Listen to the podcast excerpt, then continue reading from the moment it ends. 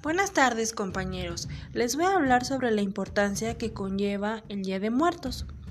En México se celebra iniciando del 28 de octubre para los fallecidos de manera trágica. El 30 y 31 son los días dedicados a los niños.